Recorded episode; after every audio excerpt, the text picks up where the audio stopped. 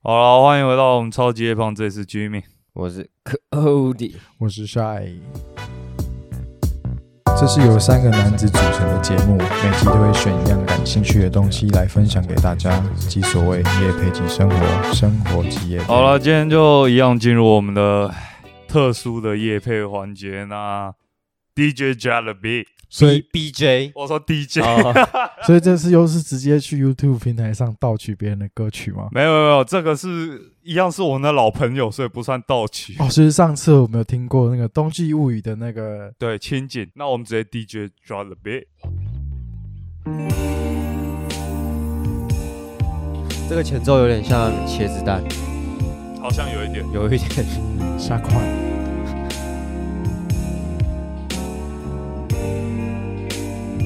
这首歌叫做《直到我》。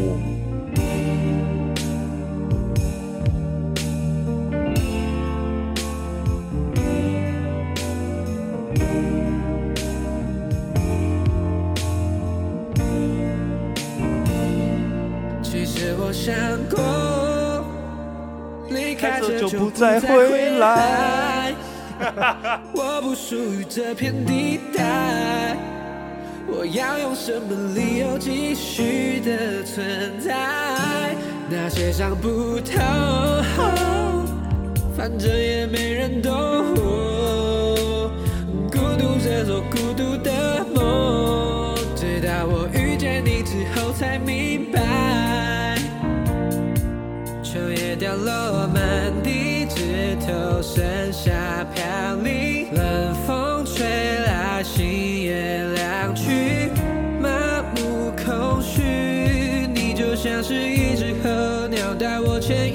引离开这里，直到我经手眼前的风景，直到我理解爱人的能力，直到我发现原来我期待。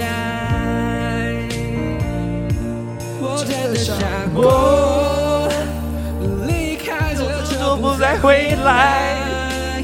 我不属于这片地带，我要用什么继续的存在？那些想不 透，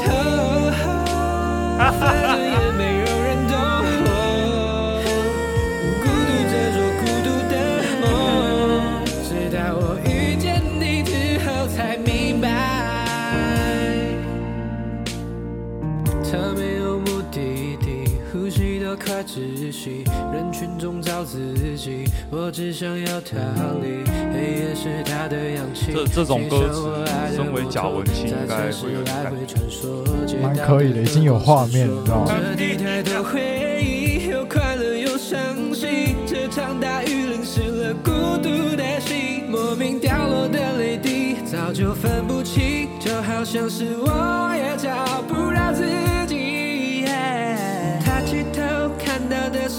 下和高楼，蓝色的蝴蝶飞舞，却找不到花朵。为什么？为什么要等谁先离开，才知道原来是在为了什么期待？这节奏或许你也觉得很难过，那就让我们一起享受慢的节拍。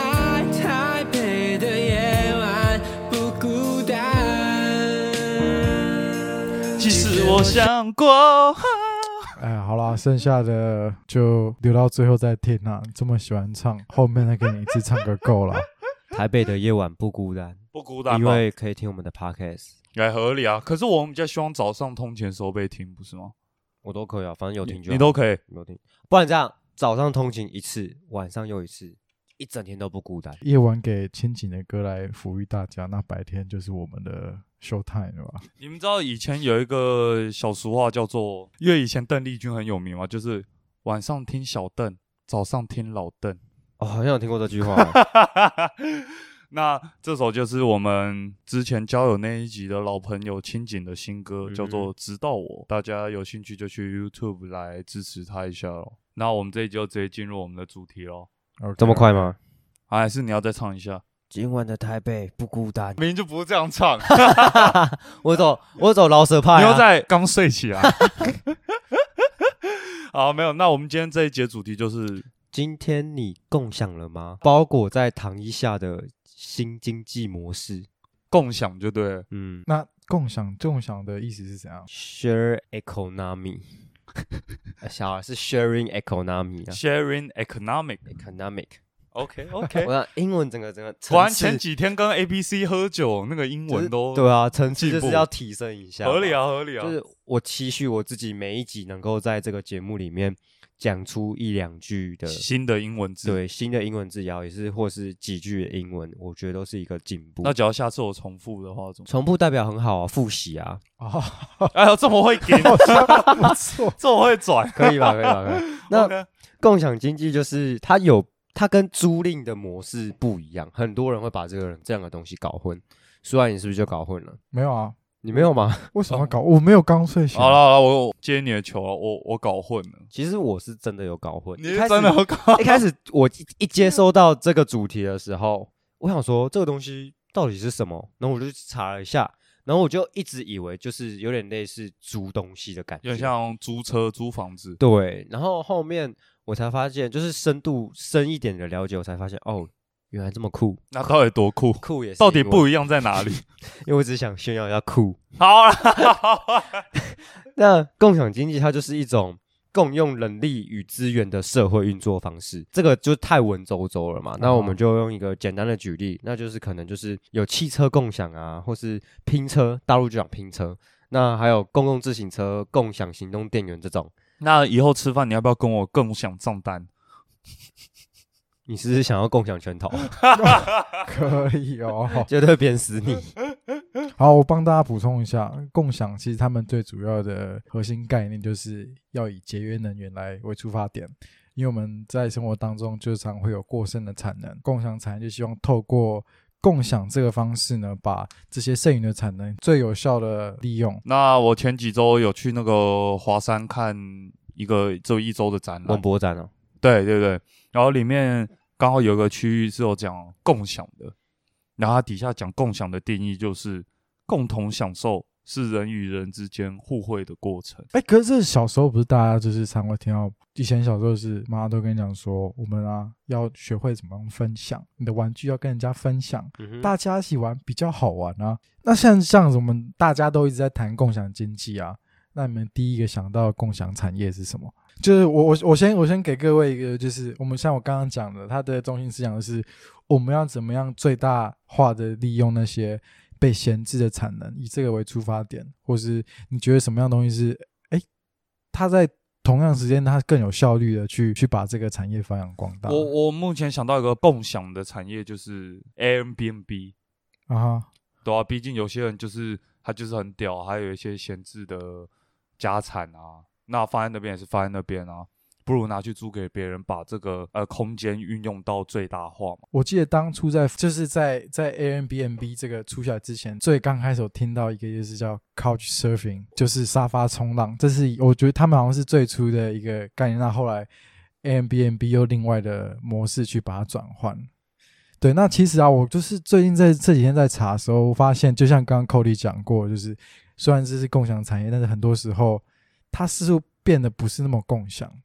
像 Airbnb，就是其实它在某方面的确让我们现在出国可能可以用更便宜的价钱啊，或是更优惠的方式去去得到这个房间。像是我看到这个例子是说，他在阿姆斯特丹，因为这个 Airbnb 的借助下，他们的哎整个整个城市的观光产业就是变得更盛行了，因为它可以用比较低廉的价钱去租到房子。嗯嗯但是照这样听起来，照理说应该是带给整个城市是往更好方向去发展，但是没想到阿姆斯特丹的政府却开始制定了一些规则，比如像是你一年只能租给别人六十天，或者是你在这个地方你租出去的地方是它的规定是你也需要住在这边，所以你不能当一个专业的出租房东。嗯嗯嗯你仔细看它背后带出来的原因，其实是因为说，当如果 Airbnb 这样盛行的话，其实当地的第一个他们饭店业者可能就会因为这样子去损失掉一些客户，大家都去 Airbnb，然后反而这些东西被限制住了。嗯，我个人认为这比较像是，假如是同一个产业的话，当然这也是他们就要随着时代面对到的问题去试着调试或者是怎么样的。没错，可比如他可能就会，我们可能没有想到就是缴税问题，因为他是在这些网站上，可能他们有某些方法，他们可以称为那些有钱人的逃税的工具，或甚至是通常，比如说你在一个一个城市你要开旅馆，你可能就要符合相关那个法规，嗯但是他们政府制定这些规则是为了要保护，让饭店业者是可以以更安全的方式来承租给那些来当地的游客。但是因为 Airbnb 这个这样子的平台出现的时候，很多时候他们规避掉这些部分，所以可能会有一些隐性的危险因子啊。你这样子讲，其实就有点像是好几年前的 Uber 的新闻，啊，它占据了台湾小黄的生意嘛，对对那也相对的没有那么安全，因为 Uber 司机那时候台湾法规还没有那让他通过嘛，现在有通过了吗？还没，也还没吧。现在就变成像租赁一样。对，然后那时候其实会有乘客安全的顾虑，嗯哼再加上你刚刚说的可能台湾法规的哎，问题。可我以为说 Uber 它在某方面是变得更安全，因为它变成就是现在路线都规定好，所以不会像小黄司机跟带你乱绕路啊，或者是他的确是路线规定好，可是他毕竟还没有小黄司机的那个证照的考牌。我我记得在嗯之前还没通过的时候，比较大的问题就是，教你做 Uber，然后 Uber 司机对你做是违法的事情，那个好像在法律的问题上好像比较不一样，就是处理的方式是跟小黄是不一样的。对，但有时候你这样就我会发现其实有点矛盾。我反而觉得旧版的 Uber 啊才是最符合共享经济的、对的的逻用起来是。比较像啦因。为就是就像我刚刚讲，他们在下班时间，他们有闲置的时间，这就是他们剩余的产能。他们转而用其他的方式去获得一个额外的收入。但是现在，当这个变成一个职业的时候，它似乎就不是那么共享。但是我觉得这个就有点像，就是政府必须要去跟他们调试的东西，因为这就是一个新的产业哦。的确，的确，因为一块大饼总不可能都被一个人吃掉吧？只要一块大饼需要被很多人来吃的话，那政府也是需要做好他们当中间第三者的那个角色。所以时代在变的话，那大家都是要跟着他去做一些相对应的措施。嗯不然就会被淘汰嘛，对不对？对对对，哎，尽管之前小黄他们不是一直在抱怨，哎，那政府做了相关的手段，但是其实最近在小黄身上，他们也是有做蛮多的应对，就算 Uber 已经合法化一样，他们有做很多应对，像什么有一些什么，嗯、有一个城市叫什么 Yoxi，好像有听过，那个其实是专门叫小黄的，你一样上车呢，他就按表，嗯，然后你下车他就刷卡，就是信用，哎，可用 Uber 的那个 App 它不是也可以叫小黄吗？我看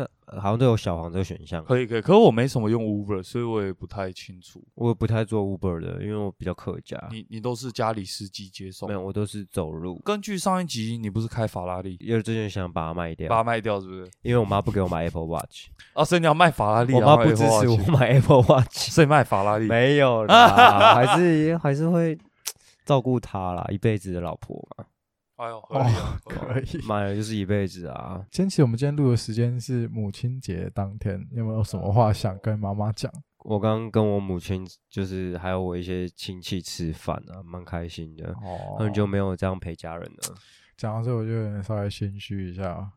我今天一下班，我只回去给我妈一个拥抱，跟他说母亲节快乐，我就赶来台北录 podcast。其实也不用什么心虚啊，不然到时候你母亲节送你妈什么礼物之后，还不是都是你在用？哦，啊 被发现溢出了，我觉得你不要心虚，你把每天都过得像母亲节就好啦。那你知道什么是木须？木须，木须，他跟花木兰去打仗了。没有，木须是一种炒面啊。我知道，我有关系要煎木须炒面，木须炒面蛮好吃的欸、要看有些店家真的做的很难吃，真的就是要你说是那种炸的那种，不是刀削面啊是刀削的，然后它它有一种味道。木耳啊、呃红萝卜啊、肉丝啊这种啊，小弟我这辈子还没吃过，没可能你一定吃过，你一定说的可能不叫木须而已，因为木须比较逼。可能它叫花木兰炒面，哦，不错。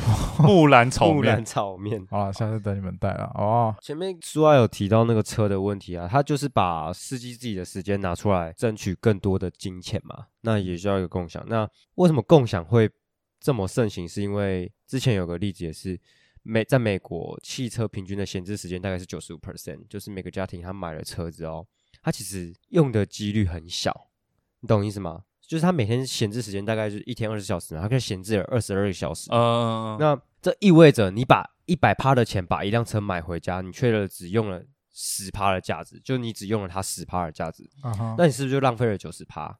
对不对？那既然这样子，我们可以把汽车拿出来就是让它产能极大化，所以才会有共享经济这个盛行，嗯，对啊，懂我意思吧？说在刚刚那个，就是它不只是利用他自己的时间，司机自己的时间，他也把他的车子的价值更扩大了。那你们有没有个想法？我之前突然冒出没有一个小问题，一个小问题。好你 question OK，question，就是仔细想想，对你们自己觉得最早的共享产业是什么？最早的共享我知道是什么？U bike，对我我自己印象中，我那时候知道这个没有，我说种类，所以 U bike 你回答脚踏车，那你呢？我脑袋是出现雨伞啦，哎，哪里有共享雨伞？你说爱心伞？爱心伞没有，这就这就有个故事了。其实我们大家都常做，我觉得那不算是算共享啦，就是通常都会发生在要去夜店的那个晚上。你去偷别人雨伞，你那个不是偷不是窃，你那叫偷窃你那。个叫偷窃，不是，那不是偷窃，侵占，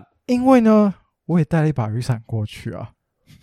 但你偷了别人的啊。我记得以前我这样干的时候是在网咖，但我没带雨伞，然后打完网咖出哎、来下雨你你仔细想想，这其实蛮合理的哦。因为大家通常我们今天下雨天，我们去去夜店，然后大家都撑雨伞嘛。但是出来的时候，那些雨伞的主人，都忘记了，我不我不说可能九成，不要说九成，那太夸张了。至少四十 percent 的人，他可能喝醉了，雨伞忘在那边。不然就是搭计程车走了。我自己就贡献过好几次了。那你想想看，那些在夜店前面那些雨伞，它是不是闲置的产能？那我今天我今天过去，我需要一把雨伞，我刚刚拿了，我撑了，我可能用了三五天，我把它放在叉 seven，我忘记拿走了，它又是一个闲置的产能，提供给下一个需要的使用者。所以你根本把夜店 or seven 或者是呃任何一个地方的雨伞架当做一个平台，然后一直扩散你的那个然后还不用的确钱的平对，还不用钱的平台，这完全符合那个，我觉得共享产，而而且你还诱导别人犯罪，因为 那个人没有雨伞，你诱导他犯罪。所以就是这样互利共生啊！你每次拿到是不同的雨伞，你可以体验那种很便宜雨伞，有时候你还提到拿到。哦，我懂，就有点像 Uber 有时候做到 Tesla，然后那种感觉做不同。好，重点来了哦，我要讲一个很专业的名词，这是在共享产业很大的一个 keywords，你也冒叫做出英文啊？去中心化，每个东西都可以去中心化，好扯。因为它少了一个中间的中介者，平台、啊，它等于就是一个平台，在这个平台上，没有人会抽取你额外的手续费，所以我们有夜店前面的就是一个平台。我简称你这个叫做共享犯罪，我觉得可以。可以吧？可以我我创作一个新名词叫共享犯罪，就是你犯罪了，然后你放到下一个雨伞价值的时候，你诱导别人犯罪，没有然后但是你你被犯罪嘛，你是被害者，因为你雨伞又不见了嘛，你又去犯罪，所以你是共享犯，一直犯罪下去。没有，那回到最纯粹的人与人之间交流。我们最刚开始还没有金钱的时候，我们是怎么交易的？以物易物，我用一把雨伞换你一把雨伞。我今天用一把普通的雨伞，我用换到一把折叠伞。合理啊。贾文倩的想法都一直比较特好像别一点，这么一说，好像也算也是合理蛮特别啊。那我这边有一个 没有那么摆烂的想法，但是我觉得是蛮合理的。我稍微想，就是我自己认为最早的共享经济是图书馆，因为它书就在那边，你看完就是放回去，换下一个看。可是图书馆不用付钱呐、对啊，又没有人说共享经济都要付钱，刚才没听书来讲吗。啊。对啊，我一直以为共享经济是要付钱，就是那个平台就要收取一些费用。没有，它主要是要让那个东西拿到最大的效益。那有些人想要，有些人希望自己在送 Food Panda 的时候，我的我在送的这段时间，对你没错，你用我的时间跟我的机车，那我用到最大效益，那我希望收取一点费用啊。我觉得那个可哦能跟就是，其实它会是可能下一个，如果真的我们把这个执行，然后是下一个经济的转折点。现在大家就是这个，我们现在社会是资本社资本主义嘛，嗯，所以大家都是强调是个人我有多少财产，但是这因为这个共享，可能之后的经济整个结构会有很大的不一样，就慢慢让不是所有的钱都只掌握在这个，而是这些钱是可以不断的被流通，还是围绕在共享这个事情上。那我们就是先这样，从刚开始比较是，就像刚刚讲的，他就说。比较是跟诶、其实他们得到一些还是有利益充充斥在其中，到后面嗯变成说，比如像 Uber，Uber 它是还是它没有去中心化，它最大既得利益者是那些创造这个平台的的管理者。其实劳工是在我觉得在 Uber 里面现在被压榨，那我们可以讲到说以劳工为主的，我可能是可以这样讲。我会觉得，呃，共享经济也不一定像去中心化，因为像以 Uber Eat 为例子的话，它是有第三方没错，嗯，可是我想送就代表我赚钱，我想赚钱，因为你运用我的资源。对啊可是其实我不想送，我也没差，所以其实我也不会被压榨到。所以我觉得可是 Uber Eats 它不是会签约吗？就是你外送员还是得跑那个时速，不是？好像是 Food Panda 吧，是副 panda，因为我朋友的话就真的是想跑就跑这样子。所以如果像付片大的话，他就是被压榨了啊。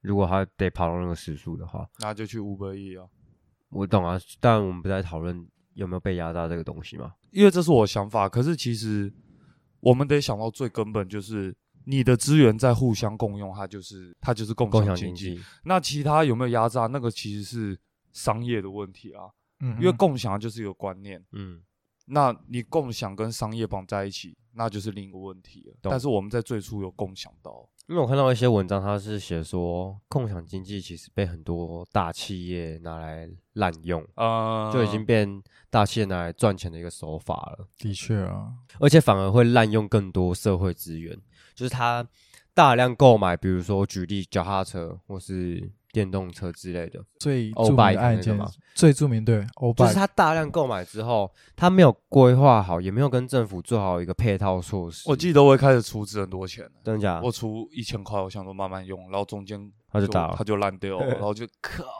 可我觉得他当初的那个概念好像是你随随便停在哪边就可以，不像 U bike，可是随便停在哪，其实现在的 Go Share 也可以随便停，好像也可以，因为我看很多人都停在桥下。可是脚踏车的缺点就是它真的太随便可以停了。对，我觉得重点是它太便宜了，而且有些人会恶意，我要停在坟墓区啊，或是一些很奇怪的地方，真的啊。真的会有很瞎。但其实 U Bike 你在一些很鬼的地方也都看得到，我就觉得很瞎。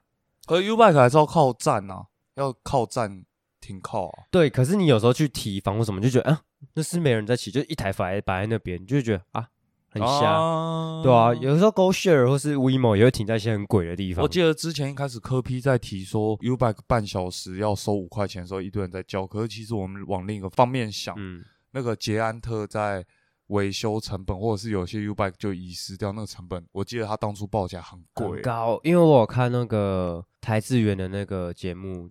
一日一日一日什么职业的那个然后还有去捷安特拍那个 U Bike 的一日工程师吧，嗯，哦，那个维修费很蛮贵的，而且那个维修人员很累，哦。对，所以我觉得收那个五块，我个人我是觉得不过分啦，多多多。因为你以嗯。前、你以前你有在赚钱，五块钱还行吧，啊，我没在赚钱的呢。那你还是要付五块，哎、可是我之前听，我听到一个超屌的，他就是很喜欢骑脚踏车，嗯哼不像普通人都会直接骑那种公路车嘛，就那种很比较细的轮胎。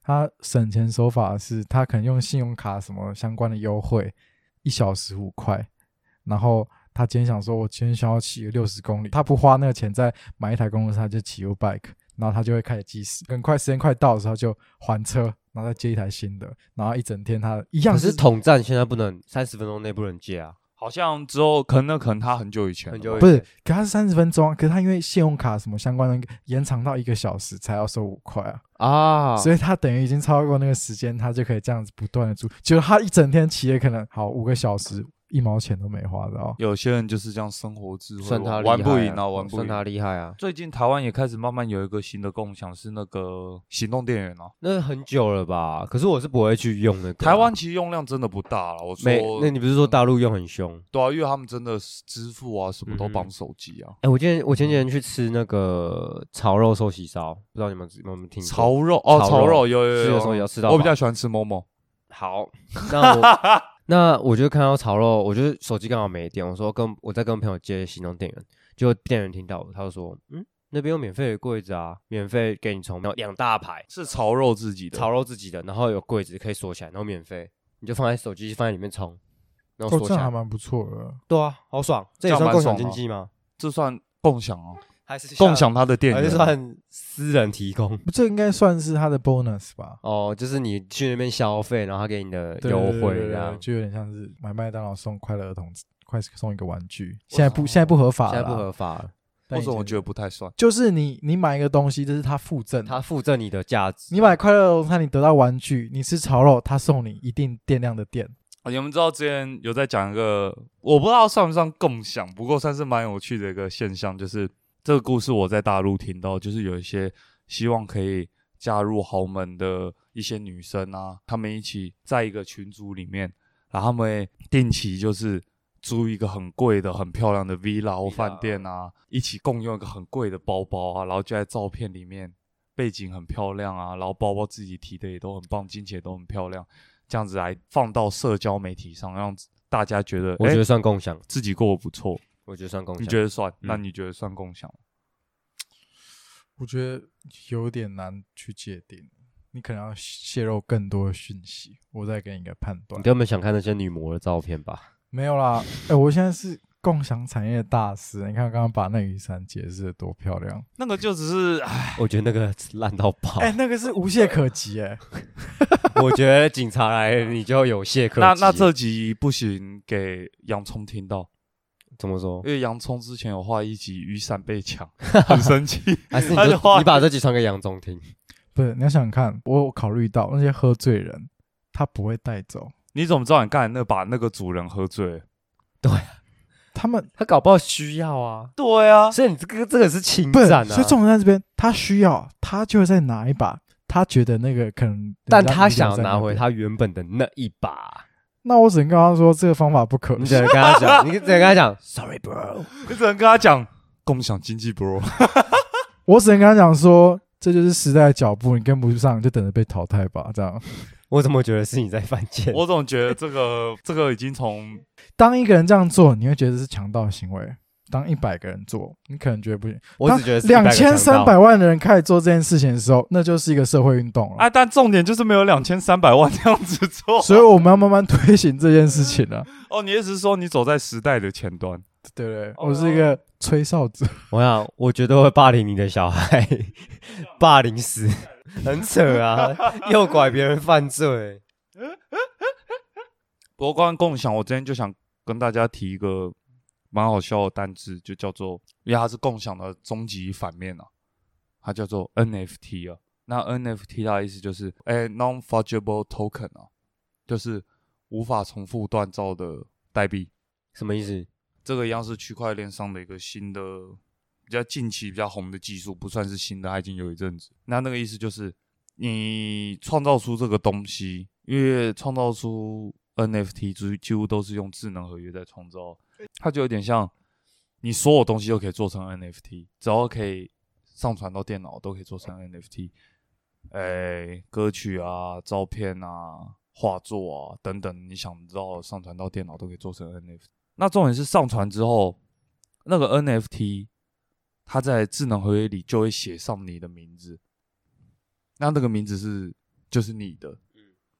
所以前阵子有那个 Beeple，Beeple 是一个公司，他画出好多个作品，都是呃电子的、虚拟的这样子。哦，画好之后，他是他卖了好贵的价钱，真的像是正常你在网络上，哎、你在网络电视上看到富士比拍售那种价钱那么贵，啊，那大家会觉得疯啦！我花那么大的钱买虚拟看不到的东西干嘛？可是 NFT 当初的概念就是，其实艺术品你也只是看得到它它的价值，也真都是人在定的而已。嗯，还有一个重点就是，我之前听 MyCoin 的执行长讲的，就是以后虚拟货币的世界，大家会觉得我碰不着也摸不着，那唯一能跟现实世界有连接的地方就是 NFT，会让你觉得你唯一能跟虚拟世界有连接。那这样子 NFT 又变成大家的大家洗钱的极乐天堂，其实你正常艺术创作的也都是洗钱啊，也是啊，对啊，你看那么多有钱人买个蒙娜丽莎，你哪知道他在干嘛？可他就买啊，那他卖了一样可以差不多的价钱，他就在洗钱啊所以其实啊我个人是认为，不管什么事情都是有很多人可以去把它用成坏的运用啊。但是 NFT，我个人认为，尽管是虚拟的，但是你去查它的地址，它上面就是写你的名字，所以它就是造成说有点像有些人开始在卖歌啊，有些人把自己之前的东西也拿出来卖啊，做成 NFT 去。那这样我这样会不会有版权问题？比如说我们两个可能这是这个人，这是 A 创作的，但是 B 在他还没发行之前，他拿去，然后就是或者他们两个同时间上传了一样的东西，所以这个在你卖的时候，你就要可能要在你的详细那底下写好，或者是你要先问他，因为有些人我听到是他把这首歌卖给这个人，嗯那你就相当于有这首歌的版权，嗯哼。谁谁要用这首歌就要付钱给你。嗯。嗯，那我原创者已经不太算没有没有资格。对对对，因为我已经卖给你了，这样子。OK OK，就是要先谈好。好了，刚刚 Jimmy 讲完反面例子，那我想说，最后我们还是把这一切收回来，用共享经济来做一个结尾。那最近我又在 TED 上面看到一个演讲，你是装逼看 TED 还是为了这个才看没有，我就是在在找这资料的时候，就会有相关的大，我们现在大数据的时代，嗯就有一些数据东西跳进来了。嗯他这个 TED 主讲者，他就是他创造这个叫做 U Space 啊，U Space 这个演讲者，他就是 U Space 啊、的创始者，他想用这个。那他当初在解释为什么他会有这个想法是，他有一天就在东区开车要去他的公司找他的前合伙人，然后在这个路上的时候，因为东区不好停车嘛，可是他只上去五分钟，他发现他找不到位置，可他看旁边有一些空闲的车位，他啊觉得说，哎、这可不可以停？他就去问那个在那边驻守的那个警卫北北说，这可不可以给我停？然后警卫北北说不行，这是私人停车位。然后说，那不然我给你三百块，你让我停这边五分钟就好，五分钟就好。北北就迟疑一下，跟他说，我还是不能让你停这边，我不知道车主什么时候回来。他加到五百块，这时候北北更犹豫了，但他最后还是没有答应。不过就是要上去要赶快拿东西嘛，所以他最后还是选择在红线停五分钟就下来了。可是当他下来之后，在东区你停红线就两个结果，第一个就是被警察开单，第二是被拖掉。当他回来下来看到的时候，就看到地上留了一组太快了吧？号码，就是他的车已经被拖走了，所以这就等于是他的第一个有这想法的种子。大家想到台北市，就觉得说台北是一个很难停车的地方，但是其实你在路路上常常是可以看到空闲的车位，所以他就用这个东西，他就开始去发想，所以也有了这个公司。所以我们现在在台北的时候，你要想要租车位的时候，你只要打开这个 A P P，你就会看到说，哎、我在哪个地方有有位置。然后你你如果今天是要租的人，你可以设定说，我周一到周五的早上十点到下午的四点这段时间，因为我在上班，我家里的车位是没有的，我可以把这租出去。有需要的人，他们可以可以过来租这车位。而且呢，它就有点有点像是我们租车班，一周要租一天嘛。那 iRent 的这种可以是以分钟计费，那它这个车位同样我觉得很吸引人的地方是，它也可以以分钟计费。我用过几次，其实还不错。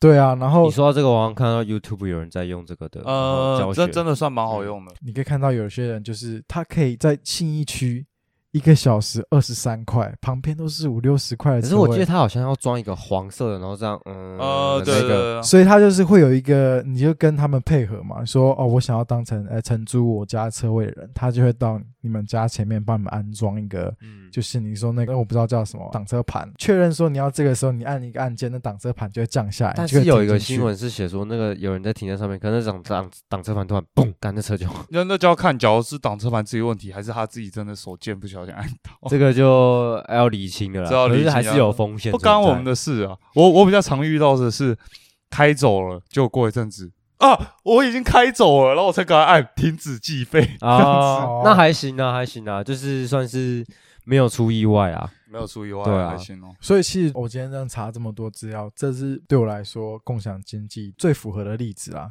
哦，你这个例子给的还不错，我觉得。就是把真的把闲置的资源最大有效的利用。然后我觉得它里面最后他玩了一个小游戏，我觉得哎，我觉得还不错。最后就问他说，哎，分享是什么概念？他就玩了一个小游戏，他请大家每个人拿出他的手机，然后举在空中，每个人都要这样做。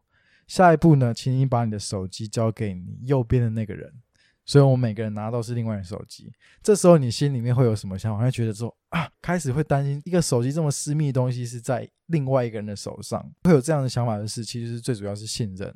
那所以我觉得今天我我自己的结论，我都我想要用正面的角度来看，我觉得我我觉得共享经济它其实这是在挑战人与人之间信任的最大指标。对，或许我不认识你，但是我还是愿意跟你分享我所拥有的东西。有像 Airbnb 啊，他把自己家里租给你，那我希望你尊重我的那个。对对对，环境没错。嗯哼，那这边我这边有一个我的结论，我就用在上次一样展览看到的话，把它做一个结论，它叫分享的瞬间。他说，相聚的交流情境下，我们乐于共享资源，也发展出各种循环与共享经济模式，才会让世界充满各种的可能性。那刚刚前面我们也提了蛮多关于共享的各种产业啊，然后我甚至提了一点关于 NFT 的，内容就是算是共享完全相反的一些举例啊，嗯，希望让大家可以了解到共享真的是充斥在我们生活中啊。那就像是前面讲的，也可以让我们的生活充满各种的可能性。虽然时代变化真的是越来越快了，嗯哼，那大家就是要做好脚步，不要被时代给淘汰。然后就像是我们今天共享了我朋友的这首歌，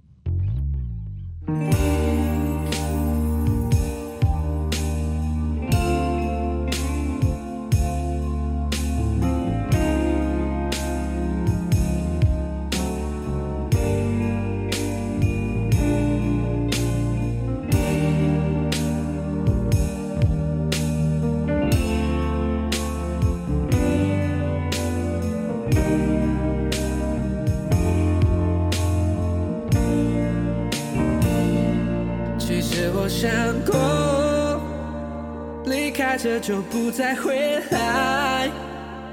我不属于今天要录到一点半我要用什么理由继续的存在？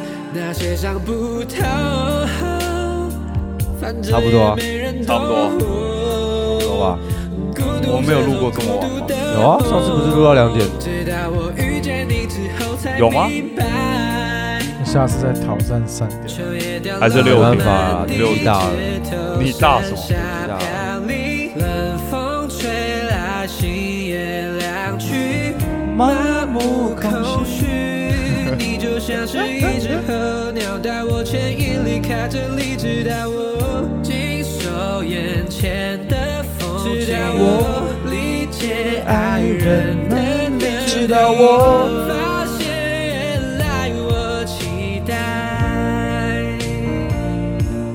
真的想过，离开这就不再回来。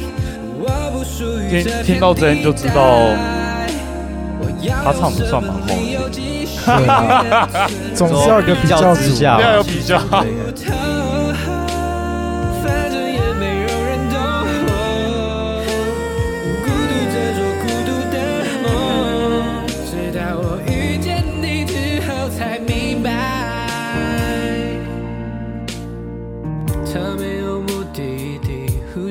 快窒息，人群中找自己，我只想要逃离。黑夜是他的氧气，骑上我爱的摩托，在城市来回穿梭，街道的灯光闪烁，这地太多回忆，有快乐有伤心。你你觉得他写这首歌是有什么故事吗感觉这是有故事的歌哎这感觉很像是给外地人打听听。我觉得骑着我爱的摩托很有感。可是 Cody 比较爱他的摩托车我的是法拉利，我没有骑过摩托车 哦，真的啊、没有骑那你爱你的法拉利，老婆啊，老不爱了还是还打算卖它换 i Apple Watch？没有啦，就是要他老婆啊，不爱了还是得继续跟他照顾他一辈子啊。哦啊啊！啊，等下不要唱，重呃重头戏要来了。过。啊，你刚刚问什么？按你这样外地来打拼，听这首歌有感觉？我外地打拼这样，还不错啦。